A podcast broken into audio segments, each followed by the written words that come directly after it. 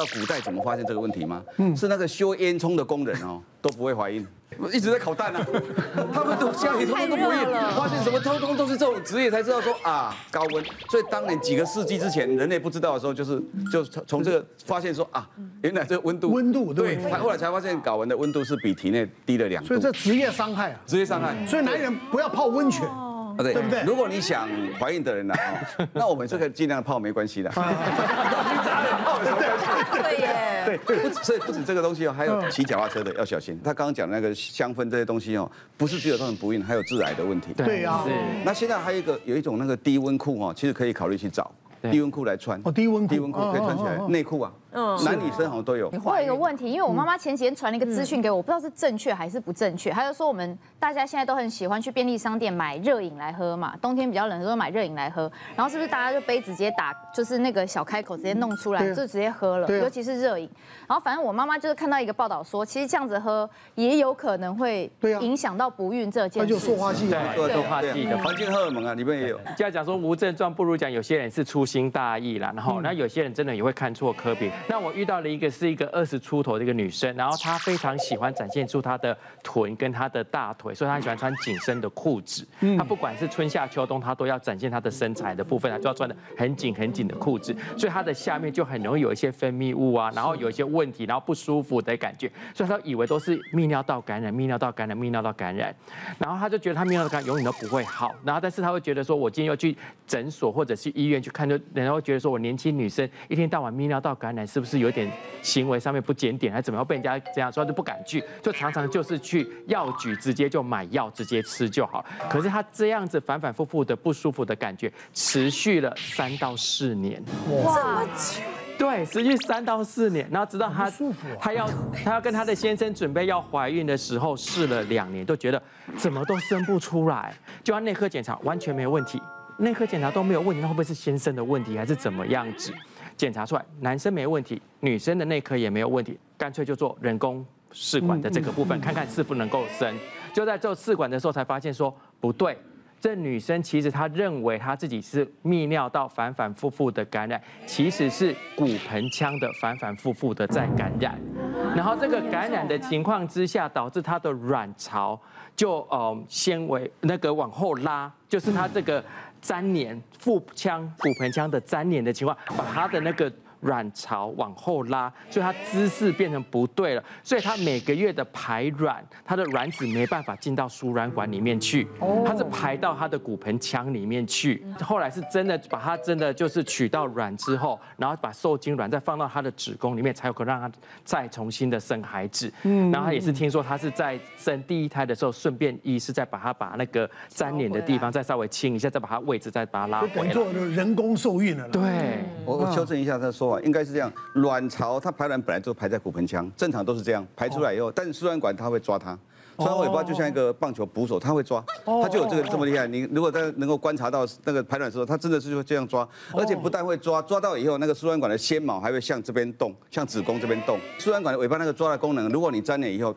他就没有没有那个没有抓不住，哎，有可能就真的还是没症状，因为他粘连偶然有些人会痛，有些人如果轻微粘连就只是被固定住啊。他说，可是我已经被绑住了，我也不会去抓那个卵，卵掉在那里我不会抓。那有些是整个堵塞起来就完全毁了，就只能靠试管。所以我们常常讲嘛，你你讲女孩子不要穿太紧的什么牛仔裤，紧身裤少穿，要通风，对不对？其实男生女生都一样，对不对？像我我我以前很喜欢穿一条裤子啊，这边还下裆这边还开几个小洞的。那你露营怎么都没穿吗？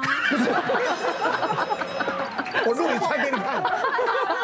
我说我说有这种设计，它不是不是不是很大的洞，就是会让你觉得夏天哦，因为我们亚热带的国家嘛。事实上，确实人类都应该穿裙子，穿裙子，只是男生很好动。对，翻滚一下就全部都，没事露出来了。对对，就很不方便。不然的话，理论上是为健康的话，应该是所有的人都穿裙子才对。你看看，你看多穿裙子。我们接下来还有哪些问题？今天如果是你的脊椎如果出问题啊，表现出来症状可能是你平常意想不到的。你可能会有这种胸部会觉得闷闷的，会觉得头痛，会觉得背上有就不舒服，感觉有背后灵压在背后那个感觉，是什么造成的呢？来，最常发现的第一名，常低头。现在人其实用三 C 啊，就是用平板、用手机，什么时间很长，我们常低头，然后常常会歪一边，甚至你会有个习惯是手会侧侧撑着同一边，嗯，哦，可能侧躺看电视，跟侧撑同一边玩电脑等等的。再来还有可能是因为肩膀容易往前拱，所谓的圆肩也会让你的胸椎有一个倾斜的角度，然后再来驼背跟翘脚。因为上梁不正下梁歪，我们都听过嘛。当你骨盆不正、腰椎不正的时候，胸椎跟着会侧弯。我就临床上有个病人啊，他是大概三十几岁的上班族，他最常就是翘着一边脚，而且都习惯翘右边，然后再用滑鼠，所以他其实常常会觉得自己呼吸很不顺畅。然后他有一个特色，就是他最讨厌别人在坐在他的旁边，然后跟他讲话。所以他不管是吃饭、开会，都希望对方是坐在对面的。对面。因为他只要转过来，他就会觉得整个背上好像被抓紧了一样，有人在抓他的背那种感觉，觉得很不舒服。然后他这样子呼吸跟讲话都还会比较急促一点，他讲话可能讲不满一句，他就要用力深呼吸再讲下一句。他后来过来做物理治疗的时候，他就检查发现说，哎，其实他的胸椎有个很明显的侧弯，所以我们在检查的时候，我们会让他做这个动作，我们就是上半身，我们会让他手抱着胸口往前弯下去，去检查两边背的高度。我们对于两边要不要做做看？然后我们来看一下哪几位有这种情形。对，呃，刘璇是右边高，然后浩如的话左边，然后。一配的话是右侧，那其实这个情形可以从大家的平常姿势就看得出来。为什么？因为各位艺人们需要翘脚，对不对？翘脚看起来比较美嘛，腿比较长，然后比较不会曝光。但是这个时候会怎么办呢？因为刚刚我们发现刘璇跟一配是翘右脚。哦，浩如是跳左脚，所以是对，所以脚会比较这边比较侧哪一边，就是等于说，因为比如说我们今天翘右脚的时候，腰椎会往左侧，相对你胸侧需要代偿性的向右侧，所以会成一个 S 型。所以当你都习惯性翘右脚的话，你的右边的胸椎就可能会比较高，比较侧弯。哦，相对像侧侧左边呢，像浩如这样的话，他的右侧这个地方看起来就会比较高。所以，我们等一下可以带大家做一个动作，去把它伸展开来。好，我们这个物理治疗师，好，我们胡美女，啊，我们要用一根棍子拿了这根棍子，要怎么样做伸展？在家里可以大家找那种洗衣棍，有没有？或者是那种就是晾晾衣服那种晒衣晒衣棍。那我们是会先做一个跪姿，跪姿。我们跪着的时候比较可以锁定我们的骨盆，让骨盆不要动。嗯嗯。然后我们手去抓在棍子的两端，尽量开。哦，这样手长人尽量开。那我们其实，在做的时候，我们会让身体做一个侧向扭曲的动作，然后让手去带开你整个胸椎。所以，我们做侧向，就两只手保持平行，把身体伸展开。来，哪个把手伸开？伸开。手要伸直，手要伸直，伸展开，像这样子平行的推过去。好像蛮难的。推开。对，手要伸直的，因为你的胸椎是跟肩膀平行的，所以你今天棍子要跟呃棍子跟整个胸。正中正中间，郑医师来做一下。对吗？这是一个伸展，所以伸展的话，我们就定点到底，那持续大概十秒钟，然后换边做两侧。那通常通常侧弯的人，嗯，通常侧弯的人，他们就会有一边的角度比较小，一边角度比较大。哦那今天如果要怎么帮他保持这些那肌肉保持有活动呢？我们可以把这个动作做延伸，我们把它放在背后。嗯，对，我们做一个跨往前的动作，踏左脚的话，我们往左侧拉；左脚踏右脚的话，往右侧拉开来。你拉很下面呢，哪个要在后面？看运动选手呢，对，运动选手。所以记得一定是把卡住你的胸椎去做动作，这很难，这还平衡呢。对对对，好，不难呢。所以把它扭开，平常有在伸展，有在练啊。瑜伽瑜伽伸展，对啊。还是刘璇要不要来试试看？试一下吗？你说刚刚那个？对对对，往后。所以有没有发现，像刘璇的话，这整块会不行，我左边会抽筋，我左边会抽筋哎。看起来很简单吧？那那我换这一边，试看看呢。不一样，哎，它像这边就很顺，这边就很顺哎。其实你今天胸椎如果是右侧弯的话。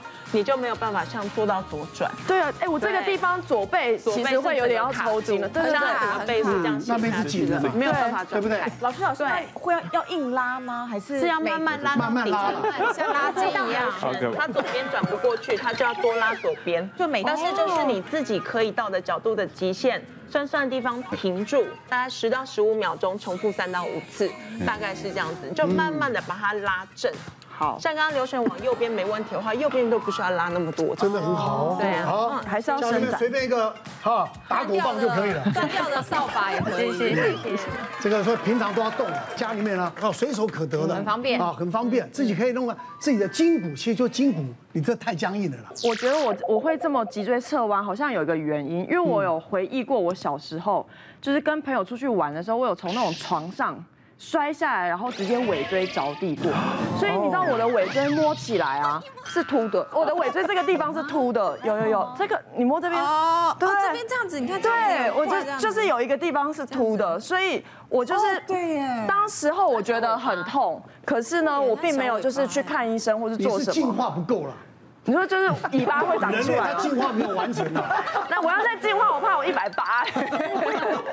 然后后就是我到了前几年，就是发现说我会莫名其妙的胸闷。嗯，然后那时候我就想说，因为我们家有家，我们家族有那种心脏病史，所以我就想说，是不是我心脏也怎么了？我还去医院做了什么心电图啊，什么什么检查，我完全就都没事。后来是到有一天，就是我运动酸痛，然后想说去给人家按摩，就你知道在按摩的时候，比如说那个按摩是会压那个背嘛，他这样一压，我那个整个尾颈椎这样咔咔咔咔咔这样松开完，我站起来的时候发现。